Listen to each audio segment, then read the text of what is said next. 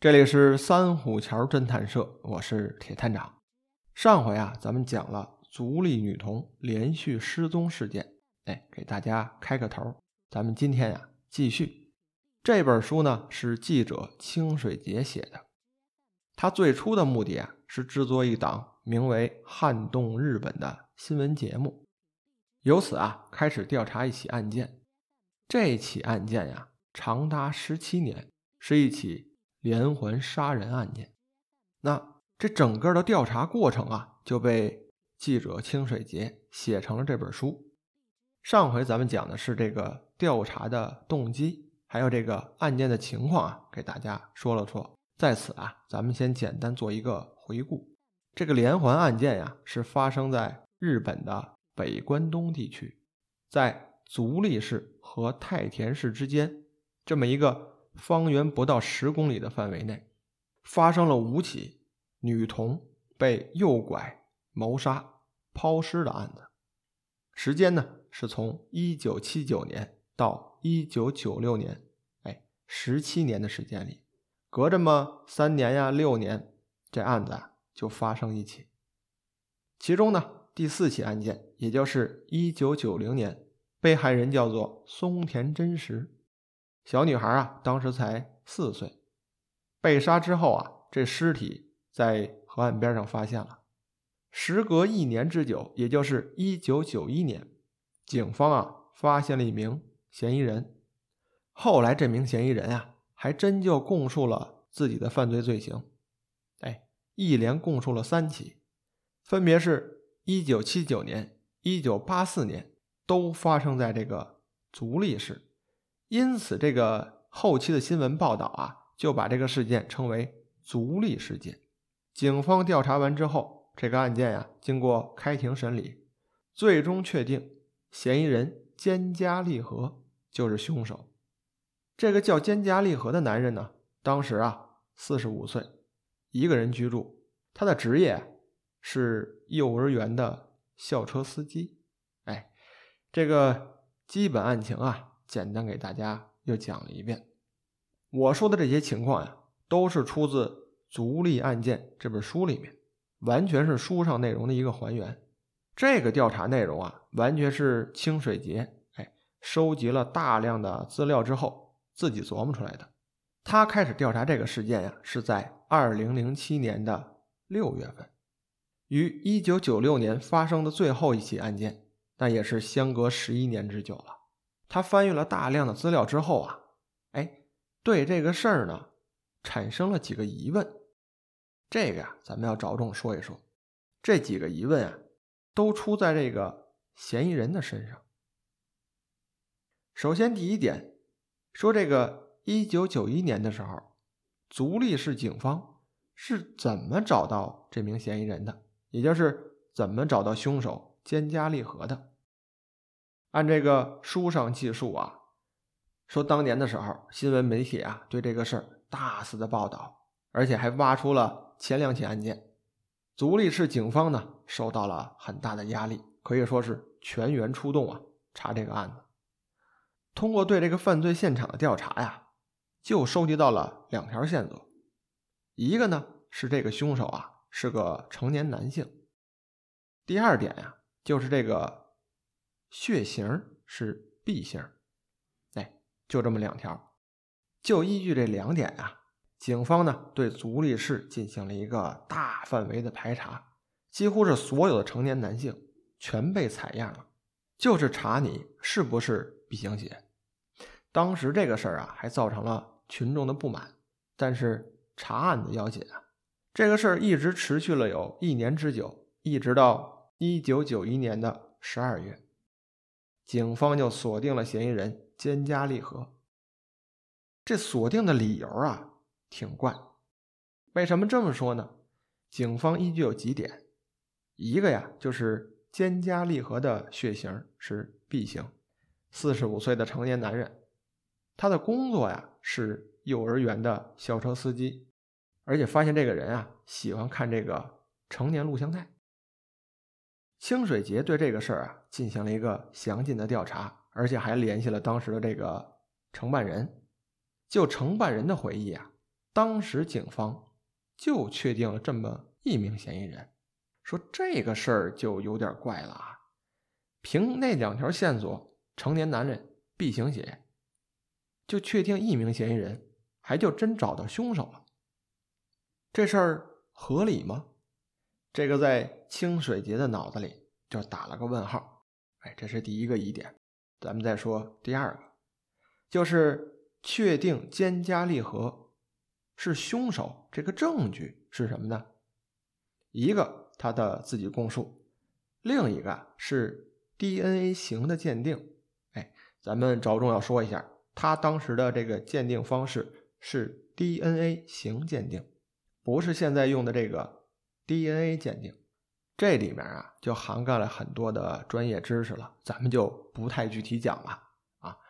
嗯，简单来说，就是当年菅加利和进行的这个 DNA 型鉴定不太靠谱。这个不太靠谱的缘由是什么呢？哎，记者清水节啊，走访了很多的这个科学家，包括这个法医学家，对当时的这个事件呢进行一个还原。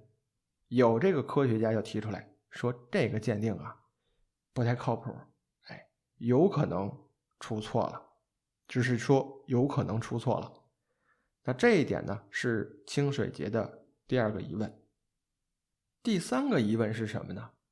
按照凶手菅佳利和的供述，哎，发生在足利市的三起女童失踪被杀的案件都是他干的。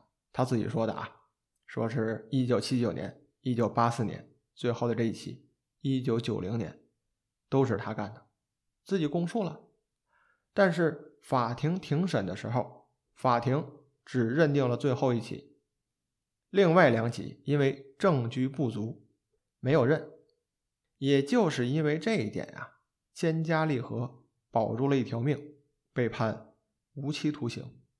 那说嫌疑人自己都供述了，为什么？法院没有认定呢，而且为什么证据不足呢？这就是记者清水节第三个疑问。那第四个疑问是什么呢？说这个凶手被判无期徒刑之后，这个人啊一直在上诉。他上诉的理由是什么呢？他说，在这个审讯的过程中，哎，刑讯逼供，他被打了。他之前说的那些呀，都不是真的。自己呢是被冤枉的，他根本就没有杀人。而这个上诉啊，一直长达十七年之久。菅佳利和从一九九一年十二月一号被抓之后，直到他六十多岁了，都成老头了，这个案件呀才重新审理，最终才查清，的确是个冤案。那我们继续说回这本书啊，说这个记者清水节调取了大量的资料，自己分析之后得出了这些疑问点。之后他干什么了呢？走访现场，说这个调查案件啊，翻阅那些资料，哎，之前的一些调查记录啊，了解这个案件的全貌，这是最基础的。你凭借这些资料呢，你能知道这个被害人的一些基本情况。了解到证据方面的一些情况，包括这个官方的调查记录，你都能清楚。但是了解完之后，只有去了现场，哎，才算是进行一个真实的调查。真实的办案啊，一定跟这个推理小说写的不一样。没听说哪个真实办案的说坐在屋里头光看资料，光坐在那个摇椅上晃一晃就能把这事想明白了，就能查清楚。不可能，那都是小说。那这位记者清水节呢？他是一九五八年生人的，调查这个事件的时候，二零零七年的六月份，当时啊，他将近快五十岁了。他有这个哎报道社会新闻的这个经验，也算一名老道的调查员了。所以他在翻阅了大量的资料之后，他就带着自己这个团队，亲自到了现场。这个现场呢，就是一九九零年小真实被杀的这个现场。他去现场的目的就是做一个还原。这个咱们详细讲一讲啊。说这个案件的发生时间是在一九九零年的五月十二号，当天的日落时间是下午的六点三十六分。记者清水节呢，就是依据这个凶手兼加利和的供述来进行现场还原的。按照兼家利和的供述上讲，他当时犯罪的时候骑着一辆自行车，后来这辆车呀还让记者给找回来了，所以他们模拟犯罪现场的时候，就是骑着当时那辆真车。哎，他让自己的助手啊，一名女记者扮演这个兼家利和。这名女记者呢是一米五五的身高，体重是四十五公斤，和这个菅家利和当时的身体记录啊完全一样，身高体重刚刚好。哎，然后这个女记者呢就骑着这辆车从这个案发的地点弹珠游戏厅出发，他们还在这个自行车的后座上绑上了一个重物，这个重物啊就是模拟当时的小女孩。这个重物有十八公斤，他们用这个绳子就把这个重物啊绑到了自行车上。按照凶手的供述上说，晚上七点，菅家利和骑车带着被害者小真实骑到了这个河堤上，然后这名女记者啊就模仿着，她也骑着那辆自行车，载着重物就上了河堤了。这河堤啊有个大斜坡，而且这个坡度啊特别的大。刚骑没几步，这女的呀就大叫了一声：“为什么呢？”说这个自行车啊后座上绑着重物，一上坡之后呢，就是因为这个平衡的原因，这个车呀前轮差点翘起来，车把呢摇晃不定。说这个情况啊，如果你没有亲自尝试过，你是不可能知道的一个细节。所以当时上这个坡的时候，这名女记者呢。很费力，她是推着上去的。等上到顶点之后，开始下坡。这下坡的坡度啊也很陡，下去的速度也很快，所以这个实验过程呢是一个相当危险的过程。按照供述上来讲呢，凶手呢是带着被害人小真实进到了河堤边上的芦苇丛中，然后呢杀害了被害人，移走了尸体。为了模拟现场啊，这名女记者呢就抱着这个重物走进了芦苇丛。当时这个现场啊有摄像，当时就看这个女记者呀，在这个芦苇丛中，那是满地的烂泥呀，深一脚浅一脚的，有好几次呢这鞋都掉了，可以说是举步维艰啊。就这样费了半天的力气，最后呢他们到达了这个发现尸体的位置。从这个当时的记录影片上来看，当时的女记者这是浑身上下全是泥，鞋也给跑丢了，特别的费力。按照女记者自己的形容，几乎是处于那种虚脱的状态。到达现场之后呢，他们要马上进行下一步的工作。按照供述上来讲啊，凶手呢在杀害小珍时之后，骑车去了便利商店购买东西，而这个。超市的营业时间呀，按照当时的技术，八点人家就关门了。凶手呢，大概用了十五分钟的时间在这个超市里面买东西。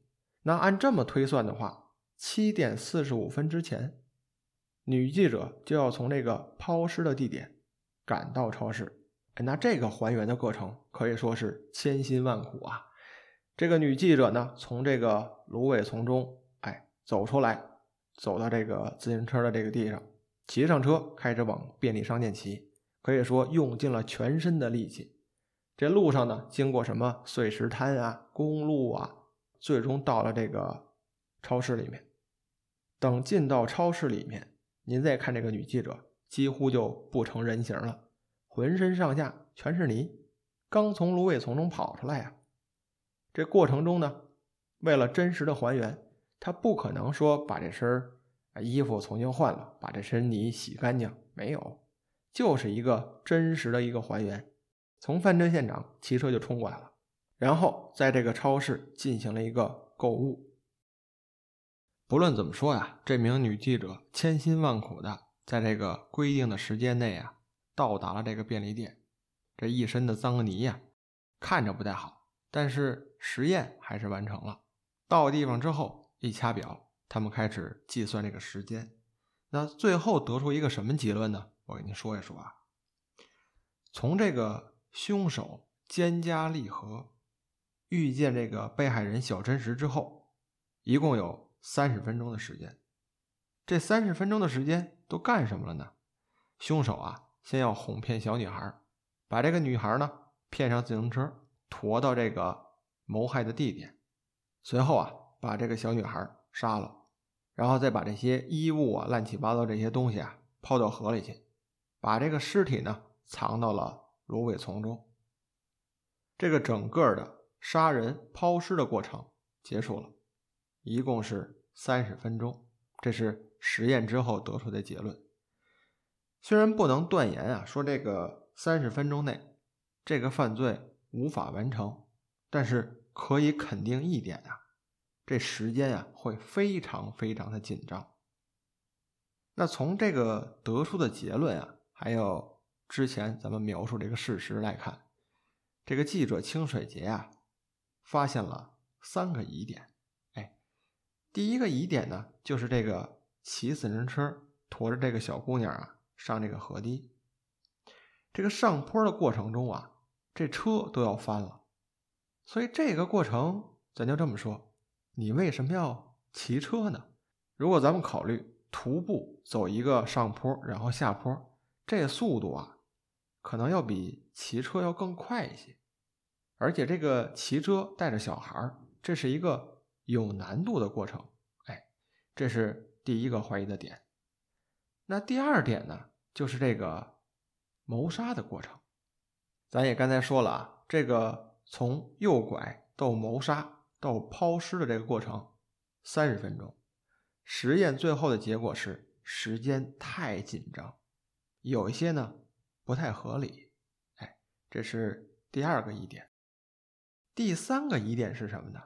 按照凶手的供述来说啊，他杀完人之后骑车去了便利店买东西。这个记者模拟现场呢，哎，也是按这个步骤来的。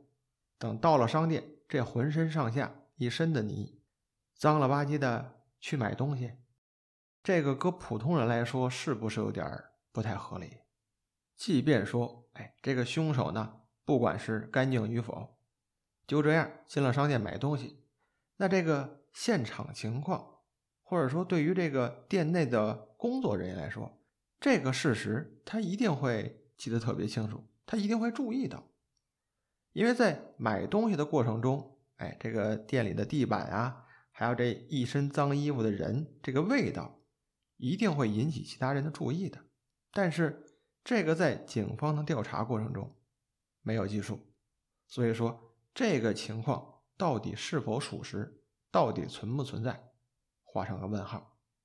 这就是在这场实验的过程中，记者发现的三个疑点。那接下来啊，还有第二项调查，就是。排查这个便利商店的购物小票。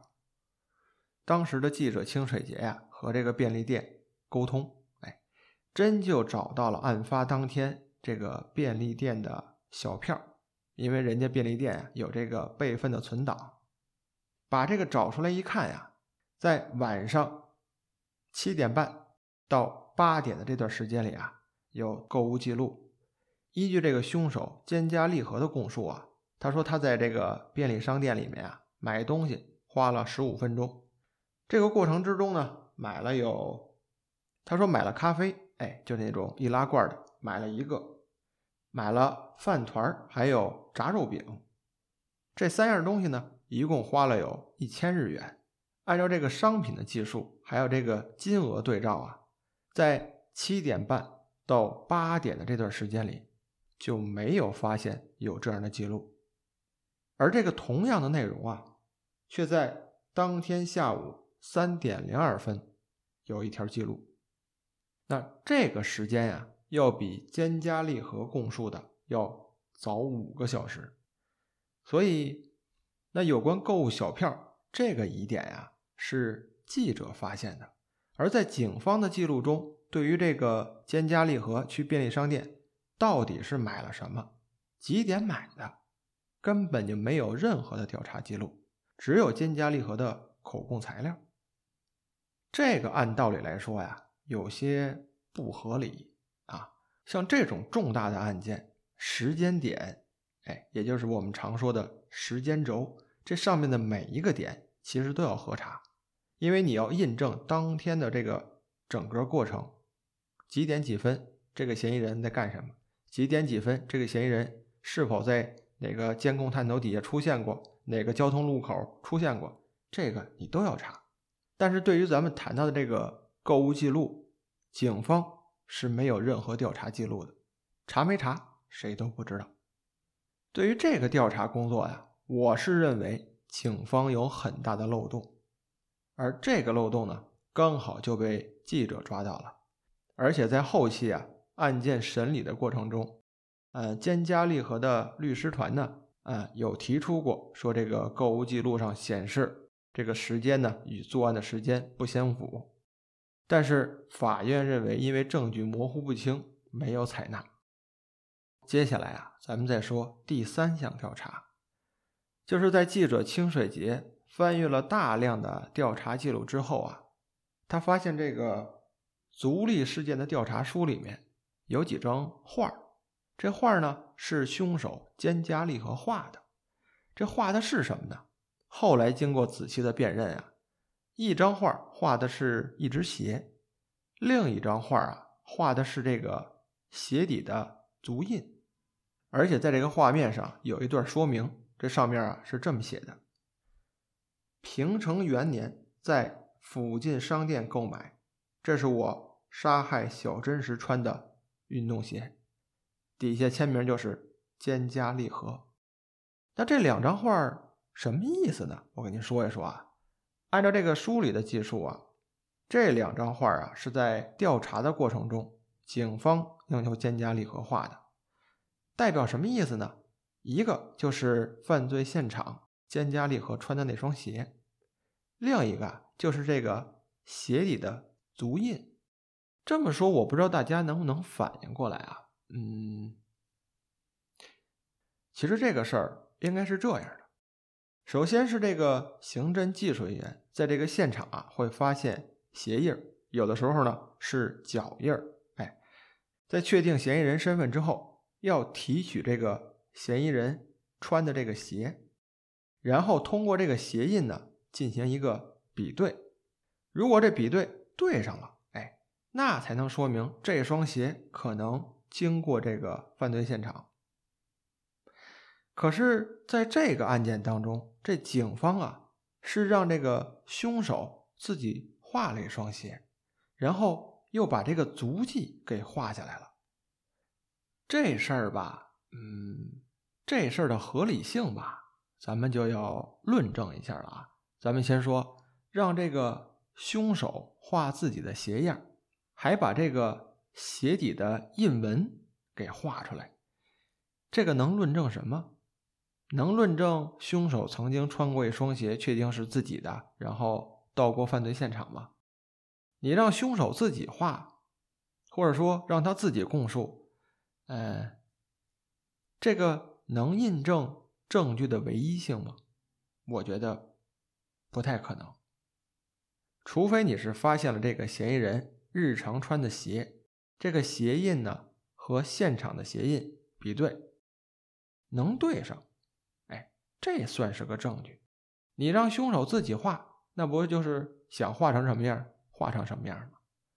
然后第二点要强调的啊，呃，咱这么说，呃，这一年的时间啊，我考虑考虑，一个人可能穿那么六七双鞋出门啊，有那个懒点的，一年也就穿那么三四双鞋出门啊，都有可能。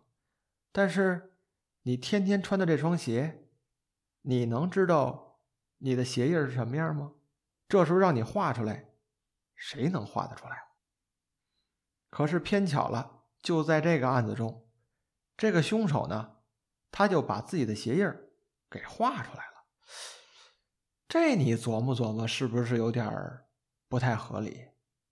你要说一个人日常戴的手表，哎，用的手机什么样，你让他画，他没准啊，能给你画的明明白白的。你说让一个人去画自己穿的鞋的这个鞋底儿，这个印纹是什么样？这个是不是？嗯，这个是不是有点不太合理？他要是画不出来，我觉得正常；他画出来了吧，这事儿就两说了。那偏巧了，在这个案件中，警方呢就要求这个凶手肩胛立合，说你把当天实施犯罪的时候，哎，穿的那双鞋那个鞋的印纹你给画出来。肩胛立合还真画出来了，他怎么画的？这就要值得琢磨琢磨了。嗯，有可能这个肩胛立合是一个特别怪、特别怪的人，他能记住自己这个脚底下穿的这双鞋，这个鞋的印纹什么样？只能说呀，有这个可能。那另一种方式呢，就是肩胛立合，看着这双鞋，然后把鞋的印纹。画出来。那如果是这样的话，那说明这双鞋是警方应该提取的证据。可是，在大量的调查记录中，没有发现这样的证据。说明什么？这是一个很大很大的疑点。那这些情况啊，都被清水节发现了，包括我之前说的那些疑点，什么？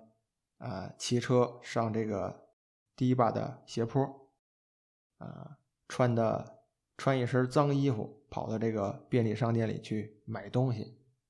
后来呢，发现这个购物小片的记录与这个供述的不相符。还有就是这个凶手呢，画出了实施犯罪当时穿的鞋的印纹。这些疑点得出来之后啊，这个。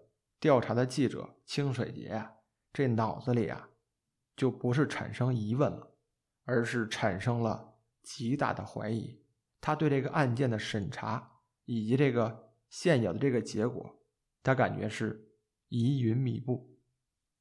这也是随着调查的一步一步深入，从疑问变成了对这个案件的真实性产生了极大的怀疑。刚才讲的呀。这是调查过程中一个现场的还原，还有一方面工作呀，我觉得这个记者清水节呀做的很到位，他就是把当年的这个调查的承办人，哎，被害人的家属，全给找了一遍，聊了聊天谈了一下当时的实际情况。他从这个被害人的家属那儿啊，得到一条很重要的这个线索。小真实的母亲松田女士啊，她说了：“说我那个小姑娘啊，当时被害的时候才有四岁，她是不能坐这个自行车的。日常这个家里的啊带小孩出门，哎，骑这自行车啊，这车后面都有一个儿童座椅。说小真实啊，当年四岁，她才刚刚会坐这个儿童座椅。说找一个陌生人，哎。”直接把这个小孩放在后座上，这小孩啊是不可能坐上去的。即便说愣给他放上，你除非弄一大人给他按住了，或者说把他捆到车上，这小孩啊才不至于掉下来。所以说，这个凶手骑车带小孩走这个事儿啊，人家自己被害人的父母，人家都怀疑，说这个事儿不太可能。而且在被害人家属的头脑里啊。一直是认为这个凶手啊是步行带着小孩走的，没有骑车。所以从这儿你了解到啊，这个家属对于案件当时的审查过程，对于凶手肩加利合的供述，其实啊是不清楚的。经过记者的深入调查呀，这个家属也说了，说当时这个事件发生之后啊，媒体新闻报道之后。对于我们家属啊，是一种很大的伤害。我们也知道，这个自己的女儿死了，也没有办法，人死不能复生嘛。这个事儿，警方既然破案了，我们也就不再去查了，希望把它忘掉。但是时隔十七年之后，等这个记者清水节再找上门来，再去详尽调查的时候，人家这个被害人的家属啊。都发现这个案子里头疑点重重，这些情况不讲，这个记者清水节呀，还发现了当年的目击证人，这可是在案件调查的记录中从没有出现过的。经过记者清水节的多次的走访啊，他发现，在这个一九九零年的五月十二号，在这个芦苇丛附近啊，其实是有这个行人的。哎，其中呢有两个男人在这个河岸边上啊练习打高尔夫球，在那儿练挥杆。这两个男人啊，就发现有一个瘦高挑的男子带着一个红衣小女孩进了这个芦苇丛。而且形容这个瘦高挑的男子啊，这个长相就跟这个动漫形象鲁邦三世一样。哎，这个鲁邦三世不知道大家熟不熟啊？这是一个日本很有名的这个动漫形象。这个鲁邦三世跟江户川柯南还有一场戏呢。哎，所以这个人物形象一说，大家在脑子里啊就能想象到这个凶手大体的一个模样。这是一波证人。还有一个证人呢，是一名美术老师。这个美术老师啊，当天是带着自己的孩子在这个河岸边上玩，他也看见一个瘦高挑的男人带着一个红衣小女孩进了这个芦苇丛。